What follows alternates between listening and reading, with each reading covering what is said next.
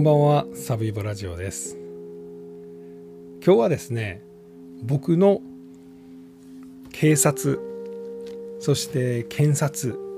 の、まあ、取り調べ体験というのをお話しさせていただきます。まあ何と言うでしょうね。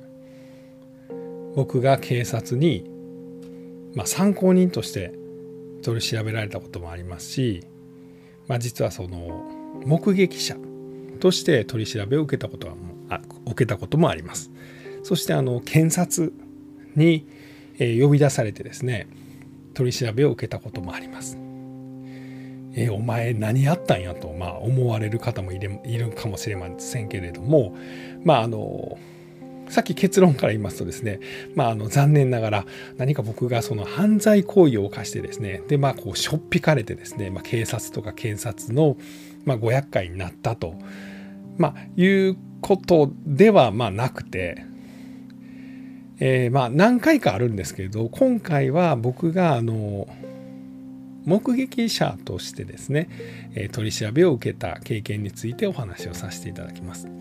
まあ、あの僕が参考人としてですね、まあ、なんだろうこうあの、えー、犯罪をやった側の関係者として取り調べを受けたこともあるんですね。僕が直接やったわけじゃなくてですね一緒にいた人が、まあ、ちょっとまああの、えーまあ、やらかしましてですね、まあ、それで一緒におったやろということで取り調べを受けたこともあります。なんですけどそれはまたちょっと別の機会で今回は僕が目撃者として、えー、警察そして検察に、えー、取り調べ、まあ、事情聴取ですねを受けた経験についてお話をさせていただきます。まあ、まず結論から言うとですねあの、まあ、この経験は僕にとってですねああなるほどとあの警察とか、まあ、検察というのはまあ、何か悪いことをした人がいたとしたらですね、まあ、そいつをいきなりこうあの捕まえてですねもうあのパトカーに乗せてですねでまああのお前がやったんだろうって言ってですねやりましたほらやったってなってですねほんではいじゃあ検察行き言うて、まあ、検察官が君がやったんだろうあはいやりましたって言ってじゃあ裁判有罪とか、まあ、そんな段取りよく、まあ、司法っていうのは、まあ、罪を裁いてないと。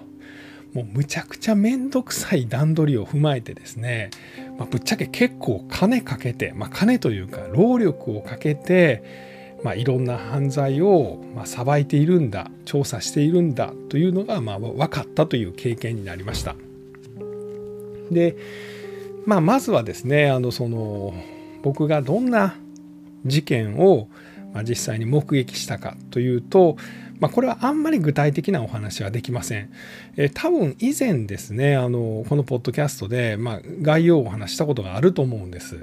あ、喋ってる僕もちょっとあんま覚えてないぐらいなんですが、まあ、僕がとある場所で男性2人の喧嘩を、まあ、たまたま目撃をしました。でまあこれ喧嘩というかですね、まあ、傷害事件になっていくんですが、まあ、これ男性2人を、まあ、こう A さんと B さんというふうにします。まあ、A が結果的には加害者で B がま被害者となった事件です。で、えー、これはたまたま僕が、まあ、お昼ぐらいにですね、まあ、とある場所に行ったらですね、まあ、そこでこう男性2人の取っ組み合いが行われてました。まあ、取っ組み合いというか一方的にですね A が B に対してですね、まあ、暴力を振るっているというような状態を見たと。で、まあ、B はですね、まあ、助けてくれと、まあ、いうようなことを言ってました。でたまたま僕横通りかかったんですが他にも周りに人がいたんですけども、まあ、ちょっと止める様子はない。で、ぶっちゃけこのやってる方ですね、加害者側の A がですね、むちゃくちゃいかつかったんでですね、周りの人もちょっとビビってたかなと。まあ、僕はビビってました。うわ、なんかえらいことやられてるっていう感じでしたね。B, B の人はですね、まあ、普通のおじさんやったんですが、まあ、やられてると。で、B が、あの、助けてくださいみたいなことを言ってたと。で僕すごく少し離れたとこにいたんですが、まあ、このままやったらちょっと B の人が気を失ってしまうんじゃないかなというふうに思いました意識飛んじゃうんじゃないかなっていうぐらいやられてましたすいませんあんまりどういうふうな暴力を振るわれてたかっていうのも実はこれ事件になってるんであんま言えないんですけれどもまあやられてました完全に。これやばいと思って僕持ってるスマホで警察に電話しました。えー、事件ですか事故ですかみたいなこと聞かれて、まあ、事件ですと。でどこどこで、まあ、男性が、まあ、男男に、まあ、ちょっと暴力を振るわれてますと、まあ、いう話しました。まあ、しばらくしてですね警察がやってきました。10分ぐらいかかりましたけども僕が通報してからですね。で通報してる間に、まあ、あなたお名前はみたいなことを聞かれていくんですけれどもその間にですねこの加害者側はですね、まあ、あの暴力を振るった後にまあ僕の方に向かってずんずんずんずん歩いてきたんですね。で僕その時警察とスマホで喋ってたんであなんか通報したんがバレて僕殴られるんちゃうかっていうのを思ったんで、まあ、ちょっとこう距離を取ってですねあの、まあ、逃げるように、えー、まあその犯人というか A が僕の方に迫ってくるんで、まあ、僕はちょっと逃げるようにですね、まあ、遠のきながら、まあ、警察と喋ってたんですよね。でしばらくしたらこの犯人というかまあこう加害者側 A はですね、まあ、僕の方とは別の方にシュッと道をまあ脇にそれてですね、まあ、住宅街の方に歩いていきました。まあ、逃げていったような感じなんですけどね。でそうこうしているうちに警察がバイクでブーンとしてやってきてですね通報者さんですか？あそうですと、えー、やられているのは誰ですか？あこの人ですと、まあ、やられてる B さんはもう倒れてましたね。で、えー、加害者側はどこ行きましたか、えー、あっち行きましたと。だからもう警察が来る前にまあ、犯人は逃げようとしたんですね。で僕が実はその警察の人をま案内してですね、まあ、その犯人はまあちょっとあるとこに逃げ込んでたんですけども、まあ、そこまで案内しました。で、まあ、警察はその即逮捕というかですね、まあ、その A は逃げようとしてたんでまあまあちょっと君話して聞かせてよみたいな感じになりました。で、まあ、そんなこんながあったんです。で、えー、僕がそのもともとの犯行現場、まあ、B が倒れてる方に行ったらですねそこも何人かの警察が来て救急車が間もなく到着到着したっていうような感じでしたかね。であの目撃者さんですかああそうですと通報者さんですかああそうですと、まあ、いうような話をしてて、まあ、実はそこでも事情聴取を結構受けました。であなたはどっからどういうふうにしてその、えー、見たんですかとかまあ、そんなことをいろいろ聞かれたんですよね。で実はここに立っててですねこっち側を見てましたら、まあ、2人がもみ合ってんのが見えてですねあの助けてくれみたいな声が聞こえましたと。じゃああなたここに立って今から写真撮るので、えー、見てた方角を指さしてくださいみたいなことを警察に言われるんですよね。で警察はスマホで僕にパチって写真撮るんです。スマホじゃなかったなデジカメやったなデジカメ使ってんねや警察って思いましたね確か。まあ、ほいでですね、まあ、なんかそんなんで30分ぐらいその現地で、まあ、その事情聴取を警察から受けてこのあと何々警察に来てください少しお時間ありませんかということを言われました。で僕たまたまですねそれま仕事と仕事の合間にそこにいたのでいやちょっと仕事戻らなあかんのです。後で呼んでもらったらあの時間合えばいつでも行きますんで、まあ、みたいな話をして電話番号を教えてですねその日はまそれで終わり。です。しばらくして電話がかかってきました。だいぶ後ですよ。もう3ヶ月か4ヶ月ぐらい経って急に知らない番号から僕のスマホに電話がかかってきました。サムイボさんですか？おおはいそうです。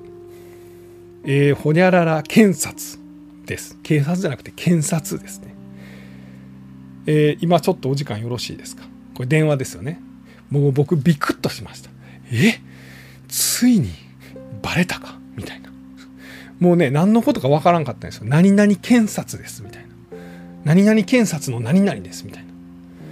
寒いぼさんですか？えー、いついつの何々の件なんですが覚えてらっしゃいますか？え？いやついにね僕がもう寒いボラジオみたいなことをやってですねまあこう事件をですねまあこうなんか偉そうに喋ってるっていうのがバレてですねまあこう検察のメスが入んのかみたいなこと一瞬思ったんですけどえ？いついつの？おどこどこでの？ん？傷害事件？ん？えー、あなたがあの目撃者としてお話を警察に、え、してもらったんですがその時のこと覚えてます？ああはいはいあの件ですねと、まあ、ちょっとホッとしましたね。であこう僕の犯罪じゃないんだと。僕があの目撃した時の犯罪のことを言ってるんだと思って。で「あはいそうです」と。あの確かにあのその時にあの警察の人にお話をしましたと、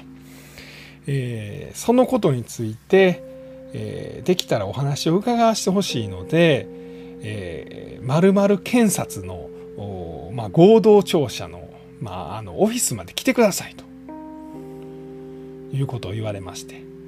でまあまあまあ時間あったらもちろんその捜査に協力するのはあの大丈夫ですよと。あそうですかと。ありがとうございますと、まあ、ちなみにあのもしあの必要でしたら交通費も謝礼も出しますんであもうそれやったらもう行きたいですと。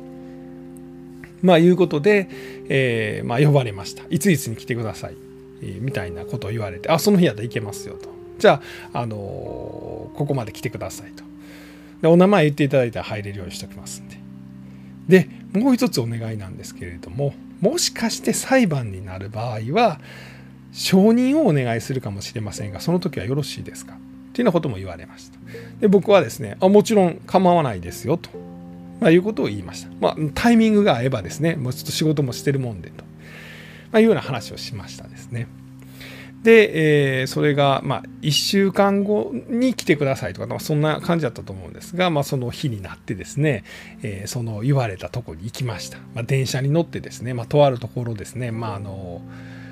いわゆるまあ合同庁舎っていうのありますよね。まあ、市役所みたいなのがあってですね、その隣にあの合同庁舎。えー、例えばま国土交通省の出張所とかですね、まあ、それこそ財務省の出張所とかで、まあ、いろんなとこが入ってるあの、まあ、役所とかの隣にあるなんかビルですね。そこに検察が入ってるんです。大体ですねこれあのどこでもそうですね。大阪もあるし京都もあるし奈良も和歌山もあるし、えー、兵庫県とか神戸とかにもあるしですね、えーまあ、いろんなとこにですねその市役所があってその近くに裁判所があるんですね。でその近くに大体この合同庁舎があってそこの一角にはこの検察、えー、検察庁のまあその出張所みたいなのがあるんです。でそこまで来てください行きました。裁判所は僕何回か行ったことありました。まあ大体どこの裁判所、京都とか大阪行ったことあるんですけれども、まあまあ何ですかね、綺麗なとこですよね、裁判所ってね。で、この合同庁舎も、まあこうご多分に漏れず綺麗なとこでしたね。エレベーターで結構上の方まで上がりました。で、まああの、チーンってエレベーター開いて出たらですね、いきなりですね、なんかこう警備員の屈強な男性が立ってましてですね、えー、お名前言ってください。あ、あ、あ、寒いぼですと。あじゃああの今からあの金属探知機の検査しますんで、えー、お荷物ここに置いてください。ちょっと怖いんですよね。いかつい感じの警備員の人がですね、まあ、荷物、これ中見ていいですか？ああ、どうぞどうぞ、中開けます。えー、これ水ですよね。まあ、ペットボトル持ってます。はい、水ですと。じゃあちょっとあの、万歳してください。万歳して。で金属探知機が、ウィーン、ウィーン、ウィーンってなるやつですね。あ、金属持ってた、ウィーってなるやつですね。あれやってもらって。えー、そしたらですね、何々検察官が、えー、何階の何々号調べ室で待ってますんで行ってください。で、エレベーター乗って、またチーンって言って行きました。綺麗なオフィスでしたね。とですね何畳ぐらいだったかなあのオフィス。10畳から12畳ぐらい。まあいわゆる個室のオフィスにしてはですね広いですね、えー、ぶっちゃけうちの会社の社長室よりも広かったです。なんて言ったらいいのな。ちょっとしたその打ち合わせルームぐらいの大きさありました。えー、まあ、10畳から12畳ぐらいのところなんでね。でそこにですね大きな L 字のテーブルが置いてあります。L 字のテーブル。で、えーまあ、L 字のテーブルのその、え、ー、と内側部分っていうんですかね L の内側部分ここに1個だけ席がポンと置いてるんですよね。で、えー、そこに、えーまあ、案内されて座りました。でそのテーブルを挟んで向かい側に一人のおじさんの検察官で、えーまあ、L 字なんでですね僕の正面と、まあ、僕の左手にテーブルがあるんですね。で僕の左手のテーブルのその反対側にも検察官。2人目の検察官。これ女性の検察官でした。これ男性の警察官はちょっとねいかつい感じです、えー、何々、えー、検察官何々です。本日はよろしくお願いします。みたいな。ああよろしくお願いします。で女性の検察官はなんかねおばちゃんみたいな。えー、どっから来はったんですか？あ、どこどこですか？私ね、昔ね、知り合いおったんですわ。あ、こ。う、えー、なんとかいう中華料理屋さんありませんでした？あ、おりますあります。あ、こ美味しいですよね。まあ、みたいな感じのね、すごいなんか打ち解けた話のできそうな女性の検察官。で、男性の方はですね、ちょっと怖そうな。よろしくお願いします。まずはあなたが、えー、何月何日、えー、見たことを順を追って話してください。まあ、みたいなやっぱちょっと検察官かっこいいないかついなみたいな感じです部屋の中はですね、まあ、片側窓ですね、まあ、外の景色が見えてました。であのブラインドみたいなのがちょっと降りてて、まあ、ちょっと隙間から外の景色が見えるような感じ。で反対側の壁には何もなくてもう反対側ですね、まあ、お二人が座ってる側の、えー、壁にはですねあの本棚みたいになっててですねそれこそなんか六法全書とかですねなんか法律関係の本がいっぱい置いてありました。で最初はですねまずこの優しい女性の検察官が「えー、寒いぼさんはあのお家どこどこですよね、えー、じゃあ今日ここまでですね、まあ、どうやってあの交通機関で来られたかちょっと書いてもらっていいですか？あのこれ交通費をね請求するやつですわ。あのお願いしてたあの免許証と、えー、銀行のカード持ってきてあります。まあ、それ持ってきてというふうに言われたんで持ってきてますというので出しました。ほんならここに銀行名と口座と書いてください。あとご住所ですね。まあ、要はですね謝礼もらえるということなんで、えー、まあそれを書いていくわけですね。電車はここからここまで乗ったとか。で帰りはどないしはりますか？いやまあ電車で帰れるんだったら電車で帰りますけど。あそうですか、ま、電車もいいんですけどね。バスの方が安いんですよ。バス乗って帰られませんか？ああいいですよ。あじゃあバス乗って帰ることにしましょうねって書きました、まあ、交通費がちょっとでも下がれば多分考えてはるんですよね。まあ偉いなと思いましたけどこんなんも税金ですんでね。で謝礼はどうされますか？まあ、いらんっていう人が多いんでしょうね。いや僕はすいません、あのいりますというふうに言いました。ぶっちゃけですね、取り調べの謝礼、時給。多分1000円ちょっとぐらいだと思います。なんとなくトータルでですね、交通費と合わせてですね、5000円ぐらいの金額やったんですよね。で、まあ僕ん家からその、えー、検察のとこまで行った交通費とかとさっぴいたら2時間取り調べを受けたんですけど、えー、まあそのトータルで5000円ぐらいやったんでまあそのなんとなく 1, 1時間1000円ちょっとぐらいの計算なんかなというふうには僕には思いました。まあそんなそんな書類書いて。でその後ですねその今度男性の方の検察官が「じゃあ寒い坊さん今からお話聞いていきます」みたいな。でねすでにもうファイルでですね、まあ、その事件についてですねあの広辞苑ぐらい分厚いファイルにですね紙の束いっぱい入ってるんですよね。そんだけ調べてるんですよ。ぶっちゃけ言ったらですねまあある兄ちゃんがですねあるおじさんをですねボッコボコにしたっていうまあこういう話。なんですけどそのためにですねこのなんやろ分厚い紙の束こんだけいろんなこと調べてるんやろなっていう紙の束があるんですよね。すごいなと正直僕は思いました。でまあ僕が、えー、その日はどっからどこに行こうとしていたかこれあの事件のあった日ですね。で、えー、最初に見たのは何ですか？で最初に聞いた声は何ですかと。で、えーなんだろう、まあ、A がですね B にですね、まあ、どんな風に暴力を振るいましたかと。でその描写も事細かく、まあ、お話ししていかなあかんわけですよね。でそれをまあとにかく話を聞いてくれるんですよね。でまああの何個かその後質問してですね。でその時にじゃあその暴力を振るった実際の体制というのを説明してください。でその時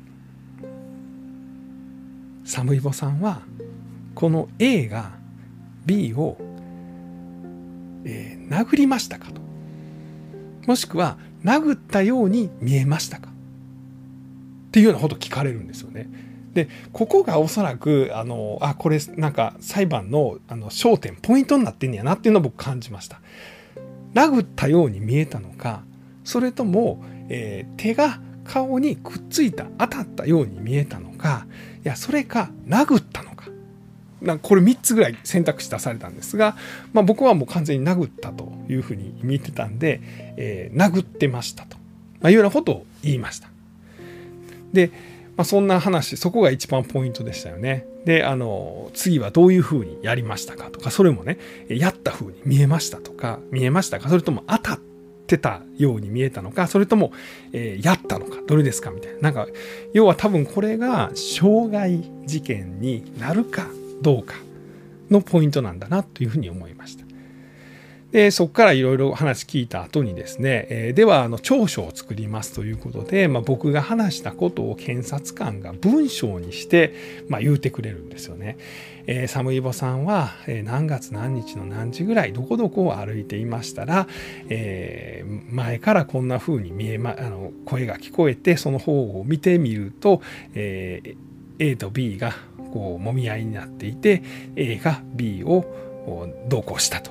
まあ、いうようなことを文章にしていくんです。で違うかったら言ってくださいみたいなことを聞いてくれるんですね。なんで僕つまりこれは何が言いたいかというとやっぱりそのカメラの映像とかがもしあったとしてもですねやっぱ事件っていうのは文章で表現するんだというのがよく分かりました。まあ、いわゆる調書というやつですよね。で、これが警察とか検察の作文というふうにまあ言われる理由というのは、やっぱ見聞きしたことをですね、この文章としてまとめて、この文章によってですね、こうなんかこう、証拠をあの上積みしていってこのそこに罪があるのかないのかっていうことを、まあ、判断していく作業なんだと。まあ、ある意味ではこれ検事の作文みたいなことを言われたら、まあ、確かにそうなんだと、まあ、いうことは思いました。まあ、作文だからなんかダメだとか、まあ、そういうことを言ってんじゃないんですよ。なんかその罪の認め方の形式ってそういうことなんだっていうのを思いました。でそこの表現がですね、まあ、実際その障害にあたる表現になっているかどうかっていうのが、まあ、最終的に罪になるかどうかみたいなとこになっていくんだなと、まあ、いうことが分かりました。でこの検事さんですね。あの座ってるデスクにはもう何にも置いてないです。紙とですねその分厚いそのあの今までの長所の束。であとはなんか鼻炎の薬置いてありましたね、えー、なんか鼻悪いんですかね。でそれだけですよ。でひたすら僕の話を聞いてメモして。で最後長所を作るのはその気のいいおばちゃんの方がですねじゃああの私今から長所を作りますということをこれ怖い方が言うんですねじゃああの長所を作ります、えー、私サムイボは何月何日どこどこを歩いているとっていうとカタカタカタカタカタカタカタカタってあのこのおばちゃんが打つんですよね。でモニターはその怖い検事の目の前にあるんですよ。でおそらくそのおばちゃんがカタカタカタカタカタカタってこうキーボードで打った文字がその怖い男性の検事の目の前に現れてくるんですよモニターにね。であその歩いているとじゃなくて歩いていたとかちょっとあの修正入れるんです。ほんならカタカタカタカタカタってこう、まあ、修正していってそれで文章が出来上がっていくんですね。で、これを読みますと。で、僕に読み聞かせをしてくれる。で、なんか違うとこありますかみたいな。まあ、そんなことをやり取りすると。で、これがだいたい1時間半ぐらいでこういうやり取りが終わりました。結構長いでしょ？ほんまにどっかのおっさんがどっかのおっさん殴っただけの話なんですよ。それをこんだけ時間かけて調べるんですね。で、えー、その後言ってもらったのが、えー、サムイボさんはこれ目撃者として、えもしかしたら裁判に出廷してもらわなあかんかもしれませんと。でそれは何でかというとこれは調書を作りましたとサムイボさんの調書を作りましたと。ただこれは目撃者の調書ですと。で実はこれあの被告の方と被害者の方が意見が食い違ってますと。なので裁判になる可能性がありますので裁判でそこが争われる可能性がありますと。でその裁判でも被告がその部分を否認した自分はそれをやっていないと、まいうことになったら、えー、サムイボさんのまあ調書が、ま、裁判の中に出てきますと。まあ、なんですけど調書は被告が拒否したらそれは裁判では無効になりますと。でこうなったらサムイボさんが証人として裁判所に出てもらわなあかんのですと。まあ、いうことを教えてもらいました。へえと思いました。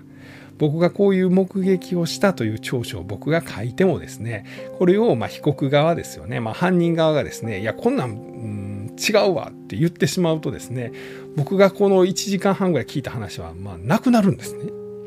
でただだからってそのなんだろう罪がなくなるわけではなくてじゃあ裁判所にですね今度はまああの僕サムイボがですねこれ証人として出廷して、まあ、そこで宣誓をしてですねまあ、同じような証言をすればですね今度はそれは裁判官がまあその僕が言ってるのが正しいと判断するのか、まあ、もしくはこの被告ですね、まあ、犯人側が言ってるのが正しいと思うのかを判断して最終的にま罪があるかないかを判断するんですと。まあへえと思いました。いや大変やなと。なんか怒りっぽいおっさんがまあそのまあ、別の人をボッカボカに殴ってですね、まあ、どう考えてもそいつが悪いやんと僕なんか思うんですけれども、まあ、その殴った側のためにもですね、まあ、こんだけの労力をかけてですねその殴った犯人の罪をまあ立証していくんだとでしかもその人間が認めなければですねもうどう考えても殴っとったみたいな感じなんですけど認めへんねやったらですね、まあ、またちゃんと証人みたいなのを呼んできてですねでそいつに宣誓をさしてですねそこでまたちょっと事実関係をなんかこう精査していくと。まあ、日本の司法っていうのはすんごいちゃんとしてんなと僕は終始本当にすごいなと、まあ、思ったと、まあ、いう話でございます。で、まあ、実はまあそれでですね、あ、もう帰っていいですよって話やったんですけれども、最後に言ってもらったのがですね、じゃあ、サムヨさん、これ、あの、裁判ある時にですね、あの、知りたいですかと。いうことを聞かれました。お、知りたいですと。あ、じゃあ、あの、決まったら連絡しますと。で、まあ、ものすごいすぐ決まんにやったら電話で連絡しますと。で、裁判があるまである程度期間があるんであれば、あの、もう手紙で送りますと、まあ、いうようなことを言ってくれました。で実はですねその後にですね、えー、電話でそのいついつ裁判がありますというのをまあ連絡を頂戴しました。であのもしあのここから裁判が続くようだったら、まあ、その日程を知りたい時はそれこの番号にかけてくださいみたいな案内を受けましたで実は僕これあの裁判を見に行くことはできなかったんですねちょっと仕事の都合で、まあ、行けなかったんですけどもまあそんな経験をしましたと。まああの最初言った通りの結論です。まあなんだろうちょっとした犯罪でもですね警察の人も、まあ、検察の人もですねまあなんか偉いちゃんと調べてんねやなというのを強く感じたということです。でもう一点はそのこの警察も検察もですね、まあ、こう基本的にはこの調書、まあ、もちろん証拠もさらにそれにプラスしてなんですけども、まあ、調書を作っていくんだなと。でこの調書っていうのはやっぱこれあの警察とか刑事さんとか検事さんとかの、まあ、聞いた話をその、まあ、作文して作っていくと。あそういうもんだなということを知ったということでございます。えー、今日はそんな話でございました。